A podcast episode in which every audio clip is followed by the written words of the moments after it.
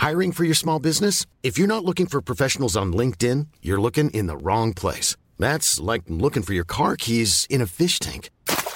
LinkedIn helps you hire professionals you can't find anywhere else, even those who aren't actively searching for a new job but might be open to the perfect role. In a given month, over 70% of LinkedIn users don't even visit other leading job sites. So start looking in the right place. With LinkedIn, you can hire professionals like a professional. Post your free job on linkedin.com slash spoken today.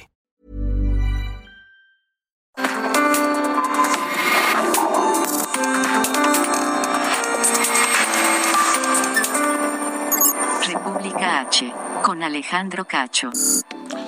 Muy buenas noches, bienvenidos a República H, donde hablamos de lo que realmente ocurre en el país. Gracias por sintonizarnos en toda la República Mexicana a través de Heraldo Media Group eh, y también en el sur de los Estados Unidos. Yo soy Alejandro Cacho, le agradezco que nos acompañe y le invito a que se quede porque tenemos una hora llena de información, de análisis, de entrevistas y de cosas interesantes en esta noche lluviosa en la Ciudad de México. Noche en la que hablaremos sobre las posibles sanciones que impondrá el INE, el Instituto Nacional Electoral, en contra del Partido Verde por violar la veda electoral, en contra de los influenciadores que, pues en veda electoral, hablaron bien, comentarios pagados.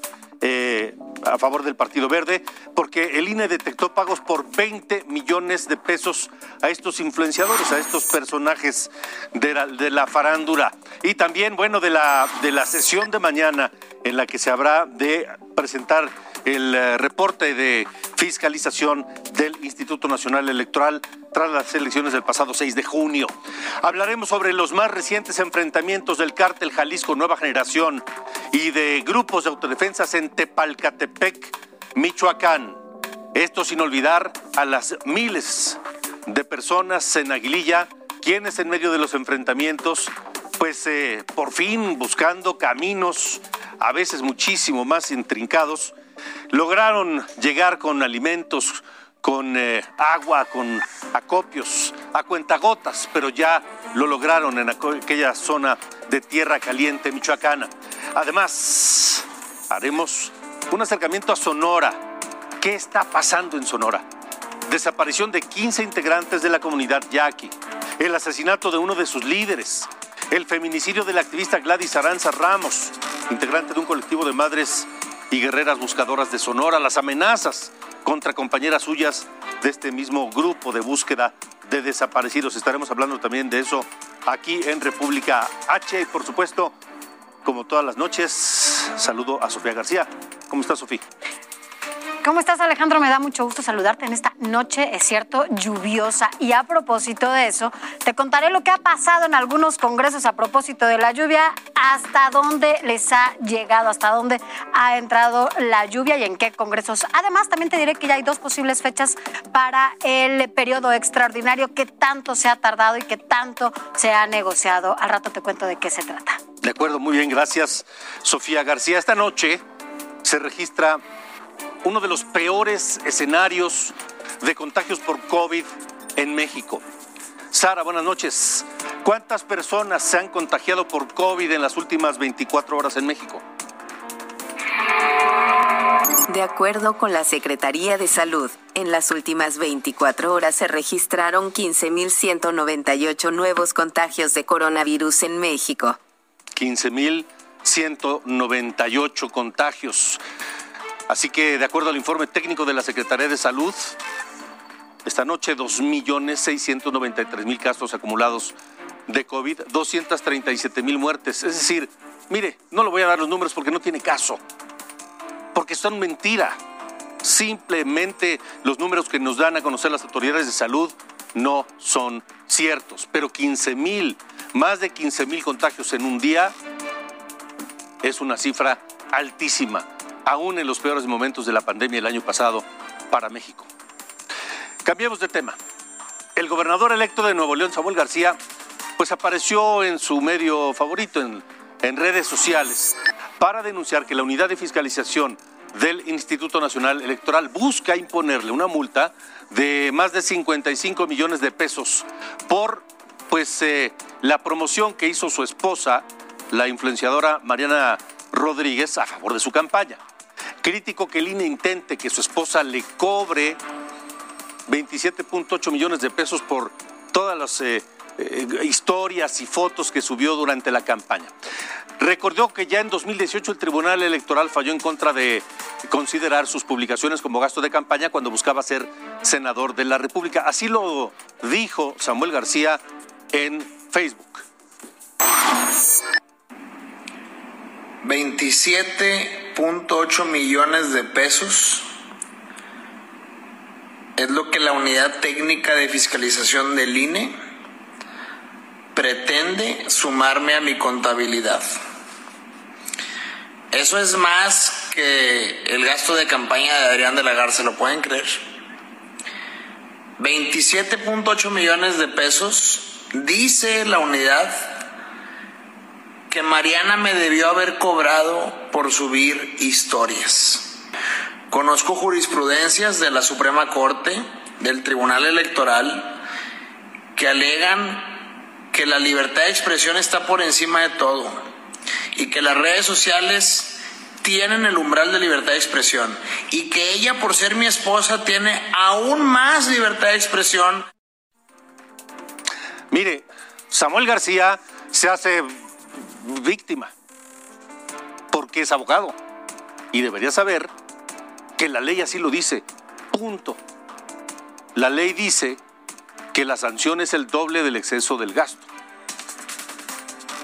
No es el único en Nuevo León. Fuentes del INE adelantaron que su unidad de fiscalización aprobó sancionar al Partido Verde Ecologista con 40 millones de pesos, así como el retiro de spots en radio y televisión por un año, tras la promoción de personajes, influencers le llaman, en buen castellano sería influenciadores.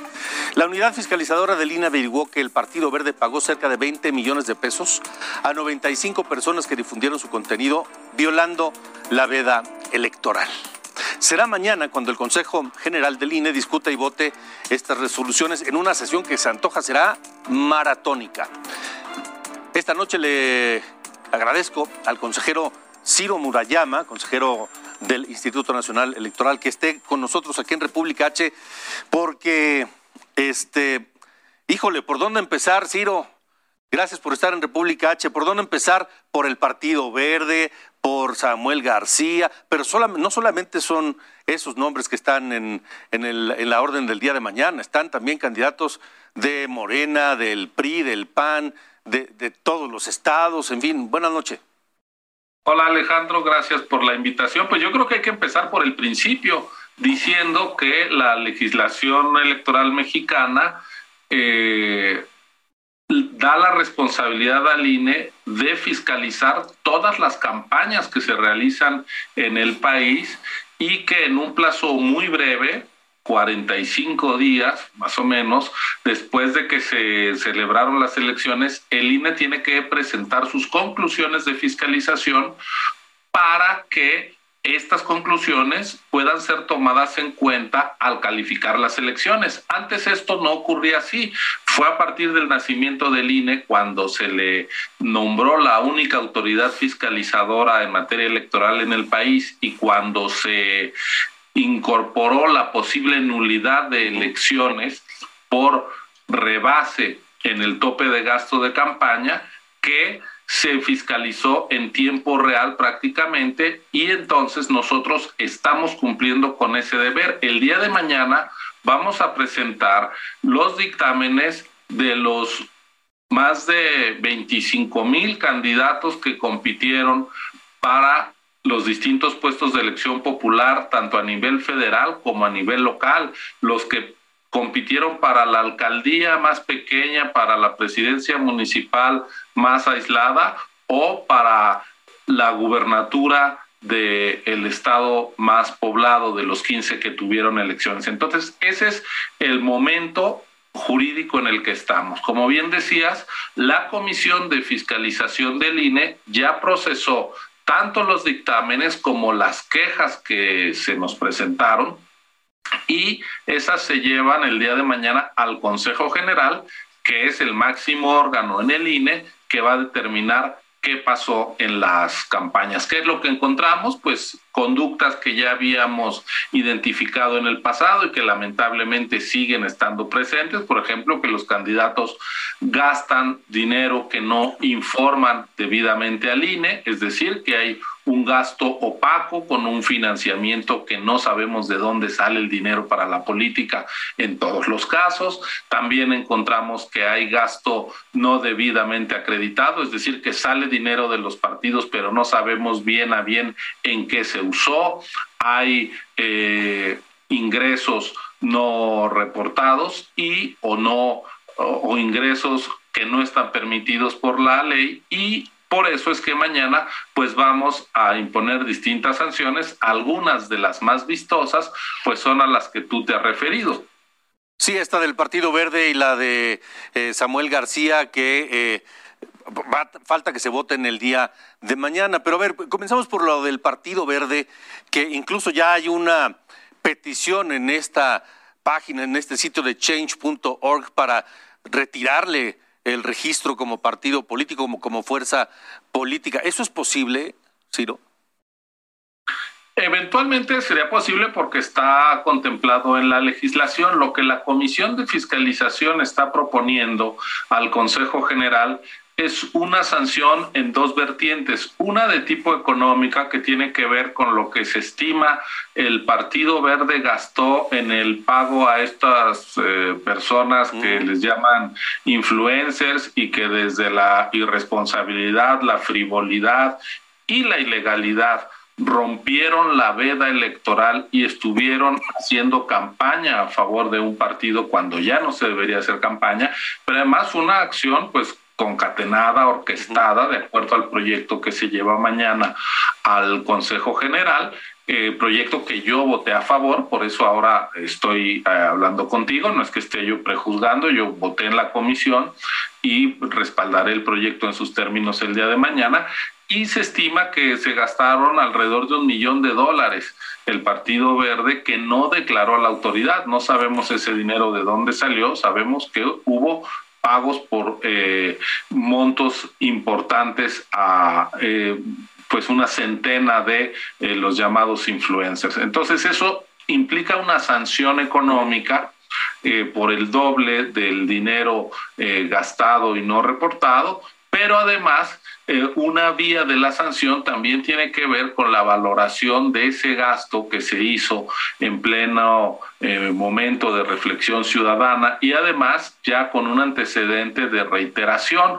Recordarás, Alejandro, que allá en 2015 no fue a través de Instagram y de estas nuevas plataformas, sino entonces de Twitter cuando distintos personajes, entre otros me recuerdo a quien era el entrenador de la selección de fútbol y a otros, eh, llamando también en plena jornada electoral eh, a apoyar al verde. Como ya es una conducta reiterada y se afecta la equidad de la contienda, lo que se está proponiendo es justamente sancionar con el acceso a la prerrogativa de radio y televisión que tiene el Partido Verde hasta por un año. Es decir, que los spots del Partido Verde salgan del aire por un año en sanción a esta infracción, pues que todos vimos y que ahora tú estás eh, recordando aquí en pantalla con lo que vemos. Ahora, eh, eh, consejero Ciro Murayama, este caso en particular del Partido Verde y el pago ilegal a esta casi centenar de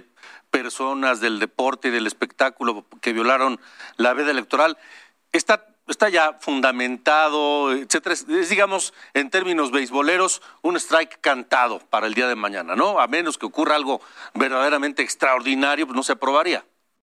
Bueno, la comisión de fiscalización está integrada por cinco consejeros y, en el pleno votamos once. Entonces, pues veremos qué va a ocurrir. Eh, la comisión lo votó por unanimidad este proyecto, eh, así que pues hay altas probabilidades de que se pueda eh, confirmar si algún otro consejero, yo espero que sean varios más, eh, respaldan la investigación que hizo la Unidad Técnica de Fiscalización y los criterios que también está llevando a proponer el Pleno de la Comisión de Fiscalización al Consejo. Ahora, caso interesante, el de Samuel García, que además él se adelantó a denunciarlo en, sus redes sociales, eh, porque él se ubica como víctima diciendo que es injusto, diciendo que es una desproporción que le cobren el doble de multa por lo, el cálculo de lo que habría eh, aportado su esposa a través de sus redes sociales y que ella utilizó su libertad de expresión. Pero la libertad de expresión no exime a nadie de cumplir sus obligaciones con la ley, ni con la ley de fiscalización de, de los partidos. Aquí hay un asunto interesante y es que la actividad profesional de esta ciudadana justamente es vender publicidad a través de, los anuncios que hace en las redes sociales. También es una llamada influencer. Y el reglamento de fiscalización del INE prohíbe que las personas con actividad empresarial aporten a los candidatos y a los partidos lo que es su actividad empresarial. Permíteme hacer un símil. Si alguien es eh, cantante, no puede ir a dar conciertos en los mítines de campaña porque está donando su actividad profesional a la campaña y entonces ese donativo en especie se tiene que contabilizar. Lo que se está considerando en el proyecto que mañana analizará el Consejo General del INE es si, eh, pues precisamente, esta actividad de la influencer a favor del candidato, que bueno, todos sabemos que además son un matrimonio, lo cual no tiene, por supuesto, nada de malo, ni es un agravante, ni es un atenuante que estén casados. Eso no tiene nada que ver con la materia electoral. Es decir, como ella hace publicidad y cobra por esa publicidad, lo que hicimos fue estimar cuánto sería el monto de recursos que habría costado esa publicidad. No estamos diciendo que él le tenga que pagar a ella. Lo que estamos diciendo es que esas aportaciones de actividad profesional se debieron de haber reflejado en la contabilidad de la campaña, nada más. No estamos diciendo que sea ilegal que ella lo apoye.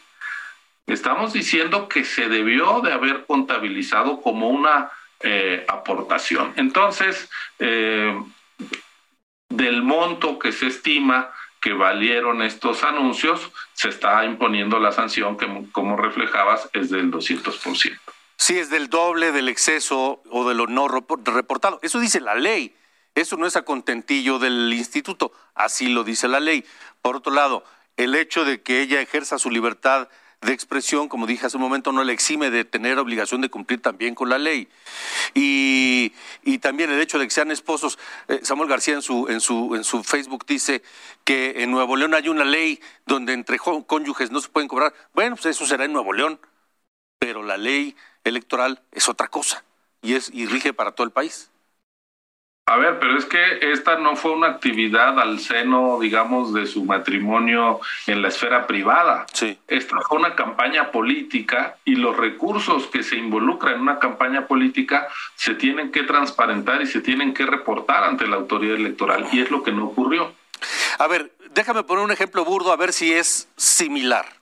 Vamos a pensar que yo hago camisetas. Yo me dedico a hacer y vender camisetas y que tengo un amigo candidato X por el partido X al que quiero apoyar y me cae muy bien y lo estimo y pienso que es un gran candidato. Entonces yo hago camisetas motu propio sin cobrarles, no me las pagan y yo hablo muy bien de ese candidato en las camisetas que yo hago y las reparto. Y vamos a pensar que yo me gasté dos millones de pesos en esas camisetas. Estoy ejerciendo mi libertad de expresión. Lo hice porque me dio la gana hacerlo. No me lo pidieron ni me lo pagaron.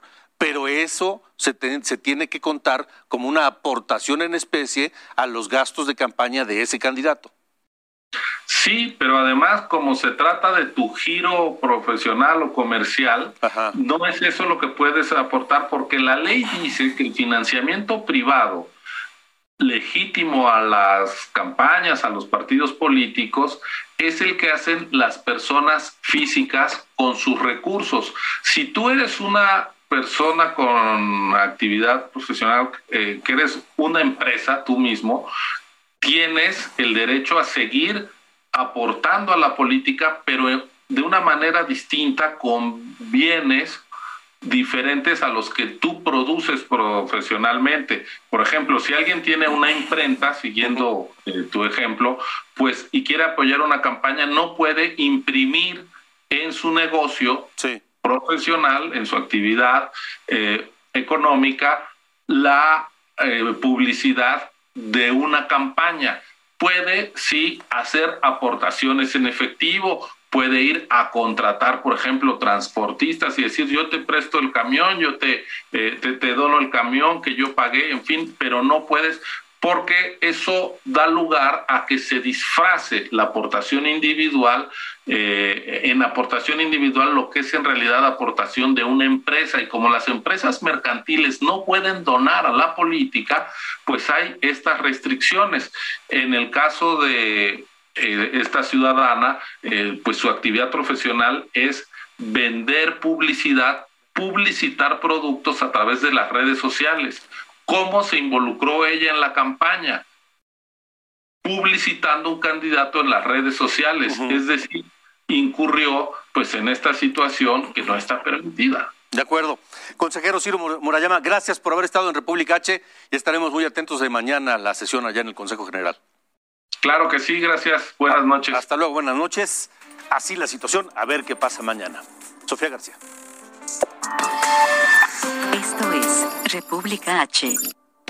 Vámonos a otros temas, Alejandro. Y es que la Comisión Permanente del Congreso de la Unión convocará a un periodo extraordinario en la Cámara de Diputados y en el Senado de la República para el jueves 29 y viernes 30 de julio, los próximos días ya, a fin de discutir ya los dictámenes de desafuero de Saúl Huerta y Mauricio Toledo, la ratificación del secretario de Hacienda, Rogelio Ramírez de la O, y el aplazamiento de la entrada en vigor de la reforma sobre eh, la subcontratación conocida como el outsourcing, cuyo plazo justamente vence este primero de agosto para dar tiempo a las empresas a regularizar su esquema de contratación de trabajadores. En este sentido, bueno, pues el PAN ya adelantó que sí apoyará la iniciativa, pero propone que la entrada en vigor de dicha ley no se aplace un mes más, sino seis meses para evitar temporalmente sanciones a empresas que mantienen esquemas de subcontratación y también de personal de forma abusiva y que no cuenten con los permisos necesarios de la Secretaría del Trabajo y Previsión social. Esto será la sesión del próximo martes en el Pleno de la Permanente, que se emitirá pues ya la convocatoria con la que se destrabarán supuestamente ya los pendientes de los que estamos hablando. Y vámonos a otros temas rápidamente, porque las lluvias, ya lo decíamos, no han parado. Y esta vez le tocó al Congreso de Nuevo León padecerlo. Le llovió, pero muy fuerte, tan fuerte que hasta los legisladores tuvieron que llevar a cabo su sesión con paraguas. Sí, no es broma. Mientras realizaban un análisis de las cuentas públicas en periodo extraordinario de este Congreso, pues la diputada del Partido Acción Nacional, Mirna Grimaldo, solicitó un paraguas para protegerse del agua que caía desde el techo. Escuchemos lo que dice la diputada. Aquí están cayendo gotitas aquí en el, en el, en el recinto oficial del Congreso de la Cámara Local de Nuevo León. Y bueno, como hay que continuar con la chamba y hay que rechazar cuentas públicas, pues tenemos que hacer el trabajo. Y es en verdad, porque se están mojando los papeles de trabajo. No es broma esto. Bueno, así la diputada con su paraguas en tribuna y bueno, pues ahora vámonos hasta el Estado de México porque allá también se han visto afectados por las intensas lluvias. Allá el Congreso mexiquense exhortó al gobierno estatal para que ayude a los damnificados por la cantidad de inundaciones que han provocado las intensas lluvias registradas en Atizapán. Recordemos aquel hospital que se inundó, Tlalnepantla y Naucalpan. Esto, bueno, pues previamente también la, eh, sí, la Secretaría General de Gobierno solicitó al Congreso local que instara al gobierno, encabezado por Alfredo del Mazo, para responder ya de manera inmediata y oportuna a las necesidades urgentes de la ciudadanía. Así que bueno, así las cosas con las lluvias dentro y fuera de los congresos y en el Congreso con la Comisión Permanente. Alejandro, hasta aquí. Vaya, vaya, vaya. Bueno, pues de pena ajena lo del Congreso allá en Nuevo León, con ¿eh? paraguas parecía broma. De pena ajena, qué bárbaros. Pero bueno, estamos en República H. Recuerde que eh, nos puede escribir a nuestro correo electrónico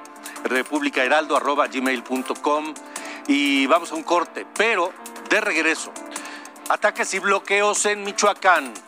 ¿Qué sucede con las desapariciones de yaquis en Sonora? Ya el gobierno federal dio a conocer una estrategia, distintas medidas para combatir la inseguridad en el país, a unas horas de que le diéramos a conocer aquí las 50 ciudades, municipios más peligrosos de la República Mexicana. Y hay más, hay detalles sobre el conflicto en la Universidad de las Américas Puebla. Esto es República H. Regresamos.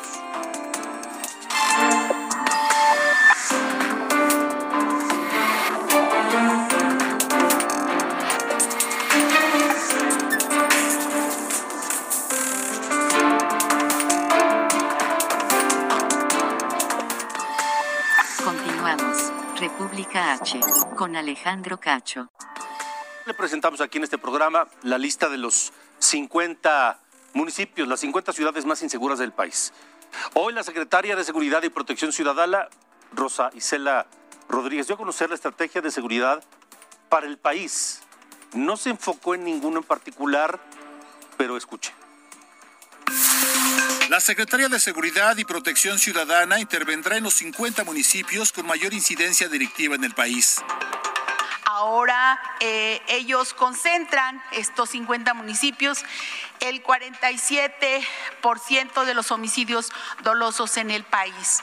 Es decir, de los más de 2.400 municipios, es en estos 50 municipios en donde continúan los homicidios y se va a proceder con eh, una intervención. Eh, una intervención, un refuerzo en estas en estos municipios. Al presentar el informe de seguridad con corte al mes de junio, explicó que el objetivo es prevenir las actividades delictivas, así como atender las causas de la violencia. De acuerdo con información del Gabinete de Seguridad, los municipios como Tijuana, Ciudad Juárez, León, Acapulco, Culiacán, Cajeme, Guadalajara, Benito Juárez van a la cabeza de la violencia en el país. De la Ciudad de México se ubicaron las alcaldías Iztapalapa y Gustavo Amadero y Cuauhtémoc, que se encuentra en la número 47 y en donde se registraron 283 homicidios dolosos. El método que diseñó la Secretaría de Seguridad Ciudadana para atender la violencia fue dividir el país en cinco regiones. La región noroeste que son 13 municipios y representan el 19.5% de los homicidios del país en estos eh, estados. En el noreste hay tres municipios que representan el 2.1. En el sureste, tres municipios que representan el 2.2. Recuerden que estamos hablando de un 47%. Y en el centro son 14 municipios que representan el 8%. Y finalmente, en el occidente, 17 municipios representan el 15.3%. La titular de la Secretaría de Seguridad también informó que en el primer semestre de 2021 se logró una reducción del 24.6% de los delitos del fuero federal respecto al mismo periodo del año pasado, pero se registró un incremento del 4.9% debido a los delitos electorales que asegura son un tema ocasional. Amado Azueta, Heraldo Televisión. Esto es República H. Ocasional, ocasional o no, pero vamos a terminar el año con seguramente más de 100 mil muertos en lo que va del gobierno de Andrés Manuel López Obrador. Esta estrategia podría ser el seguimiento a su compromiso de pacificar al país. Él lo dijo puntualmente el pasado 15 de julio y sin duda estamos de acuerdo con él. Así lo dijo el presidente López Obrador. Yo tengo confianza de que vamos a seguir avanzando hasta pacificar el país. Es un desafío, es una responsabilidad, es una convicción. Si no terminamos de pacificar a México, por más que se haya hecho, no vamos a poder acreditar históricamente a nuestro gobierno.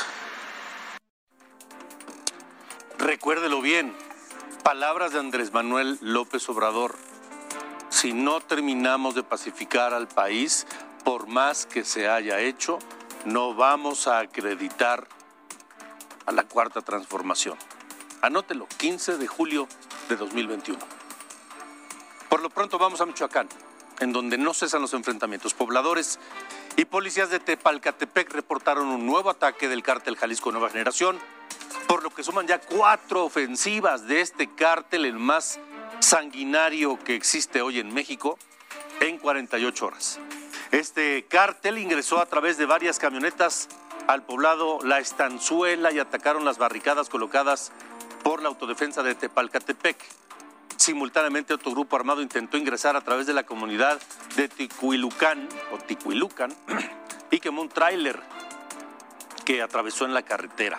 Ese es el parte de guerra allá en Michoacán, pero ojo, mientras en Tepalcatepec hay enfrentamientos en Aguililla, miles sufren la falta de alimentos. Afortunadamente ya llegaron algunos, cerca de 5 toneladas de víveres y despensas llegaron a la cabecera municipal para ser repartidas entre la gente allá en Aguililla, que está sitiada también por la delincuencia. Debido al bloqueo de grupos armados, mantienen en la carretera Patzingán-Aguililla los alimentos y productos de primera necesidad. Llegaron por rutas alternas en un recorrido que se prolongó por muchas horas. Cabe decir que la organización El Buen Samaritano mantuvo en resguardo estos mismos víveres que con el apoyo de otras ONGs se lograron llevar hasta Aguililla. Y esta noche le agradezco al fundador de El Buen Samaritano, el padre Gregorio López, estar con nosotros aquí en República H. Padre, gracias por estar aquí. Muy buenas noches a ti, a, tu auditorio. Eh, ¿Cuál es la situación en este momento? En esta zona de guerra, en medio de las balas en medio de las balas, literalmente, por desgracia, y desde hace ya mucho tiempo, padre. Sí, les digo que nos toca hacer como en los tiempos de los romanos, circo, maroma y teatro. El circo lo hace la Guardia Nacional y la Sedena. Hacen el circo por ahí en las calles gastando gasolina, que andan resguardando al pueblo. Pero ven a los maleantes y voltean por otro lado. O se van hacia izquierda, y vienen por la derecha hacen un circo verdadero. La maroma la hacemos los ciudadanos de a pie que andamos a salto de mata eh, para que no nos toque una bala o no nos levanten. Y el teatro lo hacen los políticos y algunos jerarcas con discursos muy sobados, con con un, teatro bien montado, ¿no? Eh, el pueblo no no le basta eso, no le basta un discurso, igual como lo dirá el presidente de la República, con abrazos. El pueblo no le bastan los abrazos. Yo le cambiaría el discurso que venga y me dé, nos dé trabajo en un lugar de abrazos. ¿Sí? Eh, eh, eh, padre... lograría la paz. Lograría la paz en la región. Aquí hay gente muy trabajadora. Michoacán tiene tal vez el número uno, número uno en espaldas mojadas en Estados Unidos. Mi padre es uno de ellos, allá en el Valle de Napa, está trabajando en los viñedos. Es el estado que más espaldas mojadas tiene, pero abrazos, no balazos, no resuelve el problema. Que nos dé trabajo en vez de abrazos. Y mi gente cambia una metralleta por una guadaña, por un asadón. Hoy los mismos sicarios están cansados, saben que no es su trabajo, y que están corriendo riesgos y se gana mucho menos. Un trabajador del corte de limón puede ganarse hasta 800 pesos diarios. Y eso es lo que andan ganando semanalmente allá con jugándose la vida. Padre Goyo, dígame, dígame una cosa. ¿Es exagerado decir que eh, el informe que hacemos todos los días de lo que ocurre en aquella zona de Tierra Caliente de Michoacana es un parte de guerra? y estamos en una hora de terrorismo. Se oye feo, pero es la primera vez que hemos tenido un ambiente de terrorismo, de un estado fallido. Aguililla, por ejemplo, ya no hay control del gobierno federal. Ya no hay ningún acceso, no hay manera de ellos controlar. Por ejemplo, lo vimos este fin de semana. Intentamos meter estas cinco toneladas, eran ocho toneladas en total. Eh, Segalmex nos ayudó a llevarlas. Tienen orden del Estado Mayor al, al general de, de la institución militar y ni aún enviando la orden militar de que escolten ese ese autobús, ¿cómo se llama esa unidad?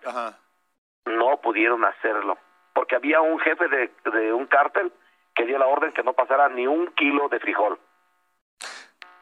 atendió el ejército y la, la Serena atendieron más bien la orden de un delincuente que de un general.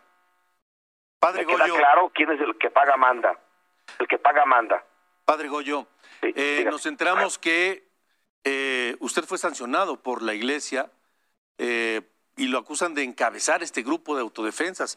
¿Usted qué tiene que decir sobre esto? Bueno, me, están sancionando de no celebrar misa, de no estar detrás de un altar, pero no me sancionan de celebrar lo que realmente Cristo peleó, que es la justicia, la paz, la verdad, la misericordia, el amor. Eso lo estoy celebrando y lo estoy celebrando con mucho más. Si celebraba yo el 10%, hoy estoy celebrando al 200%. Si hoy me calificara yo con toda honestidad mi trabajo, no sacerdotal, mi trabajo humano, yo me pondría en ese momento 10. yo, me sé que el haberme prohibido, el haberme sentado en la banca, vamos, para que no meta goles, a mí me da la oportunidad de crecer humanamente en lo que yo sé hacer, que es ayudar a mis hermanos. Padre Goyo. Yo me dedico a los santos de carne y hueso y no a los santos de yeso. Padre Goyo, ¿usted ve alguna salida, alguna solución? ¿Ve alguien que tenga el poder, la autoridad de pacificar Tierra Caliente, de poner orden? Sí.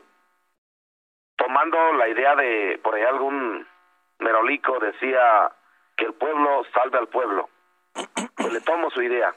Si quiere que realmente el pueblo salve al pueblo, que recurra al pueblo para que haga algo. Hoy le acabo de hacer una carta, de hecho creo que se los he mandado a ustedes, pero dice, recurriendo al general Acero Carnas, él propuso para esta región la Guardia Rural, que es militarizada.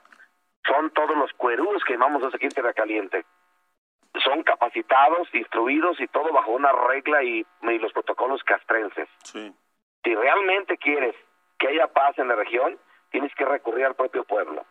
Yo he pensado en Aguililla. Padre, pero si el pueblo es el único capaz de pacificar al pueblo, ¿eso sería a través de las armas? A través, el ejército tendría que diseñar un proyecto. El proyecto es, primero los capacita, los entrena, pero es los propios agricultores. A ver, te puedo poner mi pueblo, yo soy de Tancítaro. En Tancítaro hay mil agricultores. Tienen que pagar cuota a la delincuencia 50 mil pesos por hectárea. Hoy, mejor compraron armas y le pagan a sus trabajadores para que ellos sean sus policías. Hoy tenemos 8 mil policías verdes pagados por los propios patrones. No ocupamos para nada la federación no ocupamos para nada. Es más, tenemos, eh, es el tercer estado, el tercer municipio, perdón, en el país, en el PIB, que, que aporta más a, la economía del país. ¿Sí? Tancítaro, pues, se cita un caso donde cuando el pueblo toma la rienda de su seguridad, da buenos resultados. Hoy es un, es un bastión, es un santuario de vida, un santuario seguro en ese municipio, porque el municipio tomó las armas pero no como delincuentes, no como cártel, no como autodefensa, lo toma como el pueblo, pero bajo la tutela castrense. Están permanentemente bajo revisión, las mismas armas, el entrenamiento. Cada mes tienen que venir al cuartel a hacer una a, la toma de lista. están en una supervisión militar.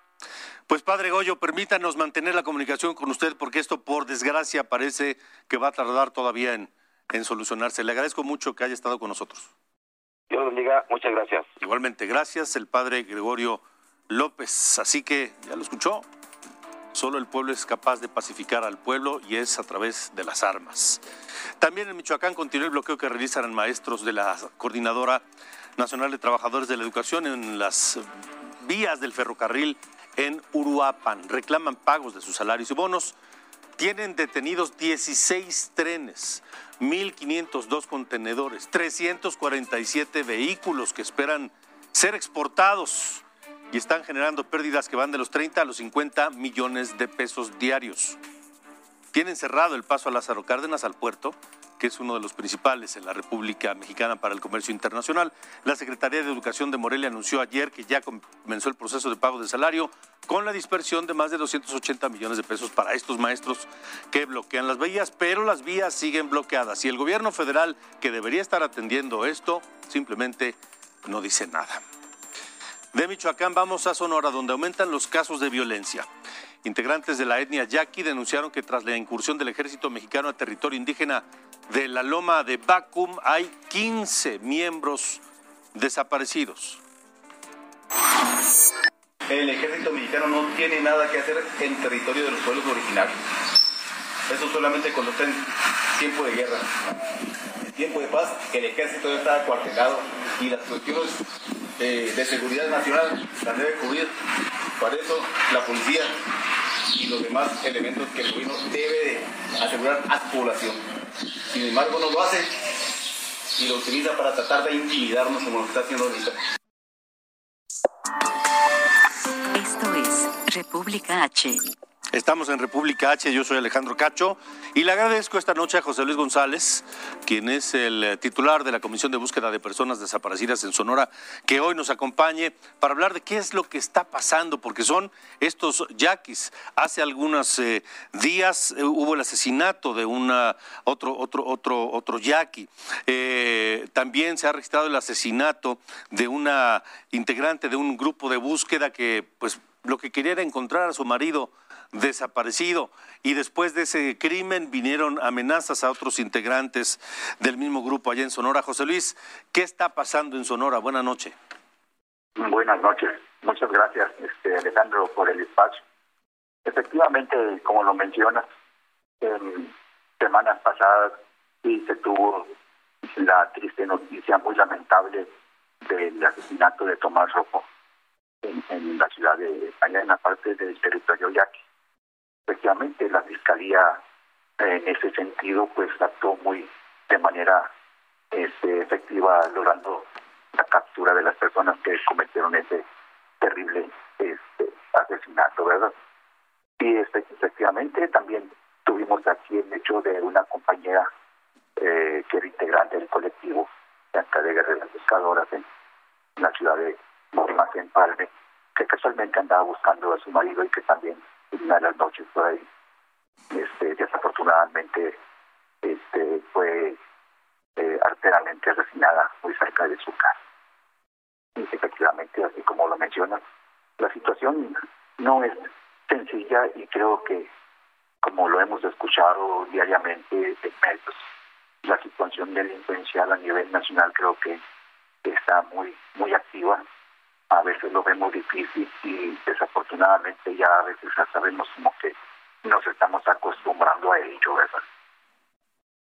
¿Qué podemos decir? Eh, eh, ¿Qué ocurre? ¿Son hechos aislados o hay eh, fuerzas de la delincuencia organizada actuando en distintas zonas del Estado? ¿Qué, es lo que está pasando?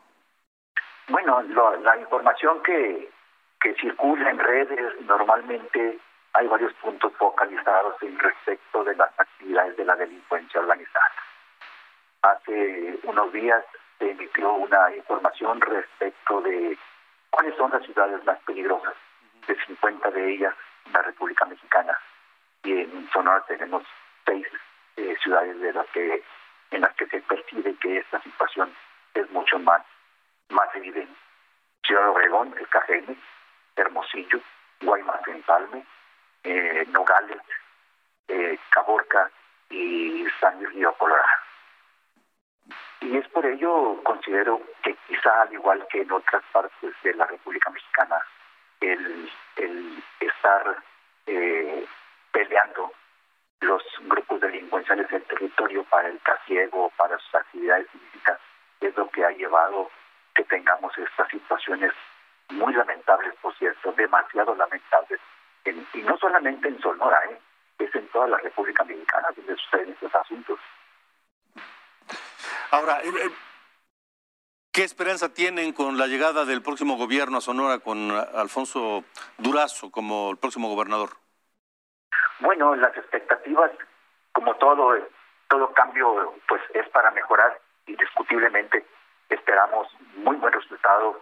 Creo que este, la situación va a depender mucho del énfasis eh, que las autoridades nuevas pongan en tratar de, controlar los problemas que acontecen en Sonora. Eh, yo los he visto muy, muy prácticamente eh, lo que he leído en redes eh, tiene muy buenas intenciones con respecto a poder tratar de minimizar los problemas que aquejan a, la, a la comunidad sonorense.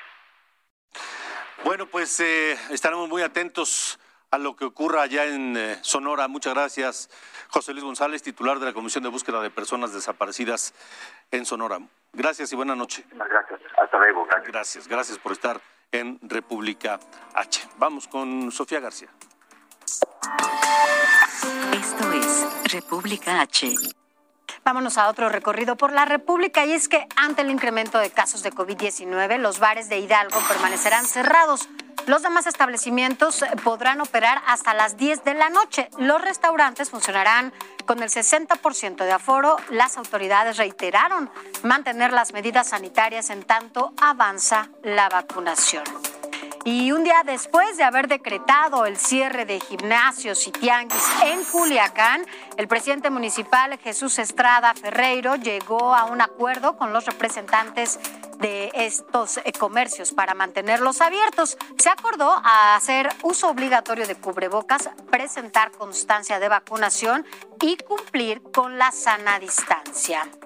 Y en más información, el gobierno de Quintana Roo protegerá más de 2 millones de hectáreas de la superficie del estado. Esto con el fin de identificar áreas para desarrollar actividades compatibles de acuerdo al tipo de suelo y así tener un crecimiento ordenado con sustentabilidad. Los trabajos se realizan en conjunto con la Semarnat allá mismo en la península, pero el gobierno de Yucatán y la iniciativa privada firmaron un convenio para ampliar y modernizar la infraestructura de Puerto Progreso. El objetivo es posicionarlo en materia logística portuaria para ampliar su conectividad y abrirle puertas así al turismo y comercio internacional. Alejandro, hasta aquí este recorrido por la República. Gracias, gracias Sofía García. ¿Qué ha habido en el conflicto de la Universidad de las Américas Puebla? Bueno, pues algunas cosas.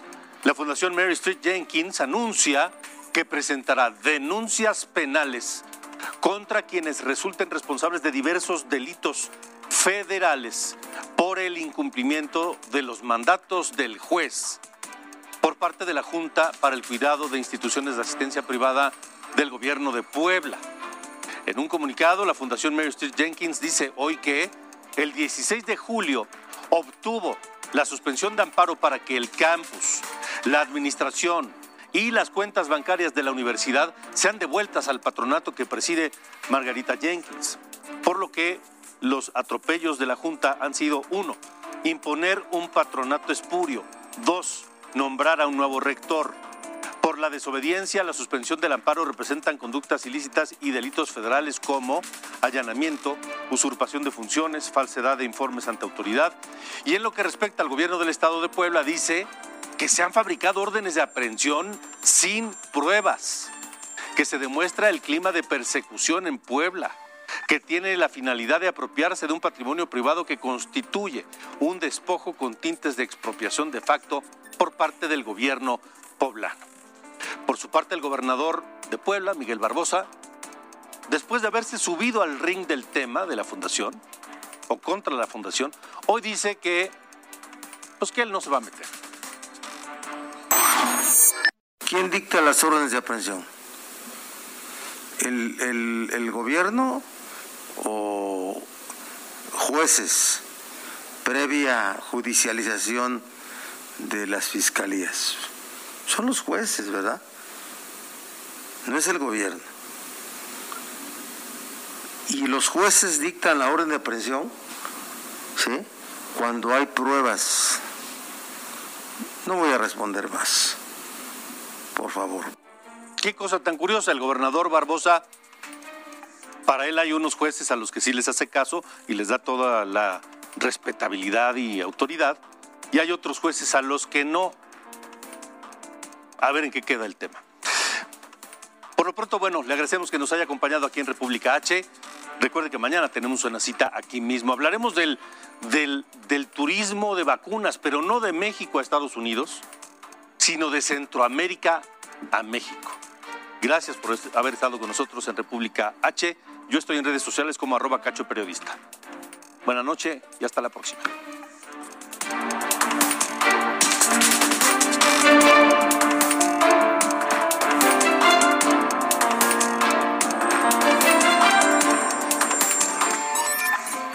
Esto fue República H con Alejandro Cacho.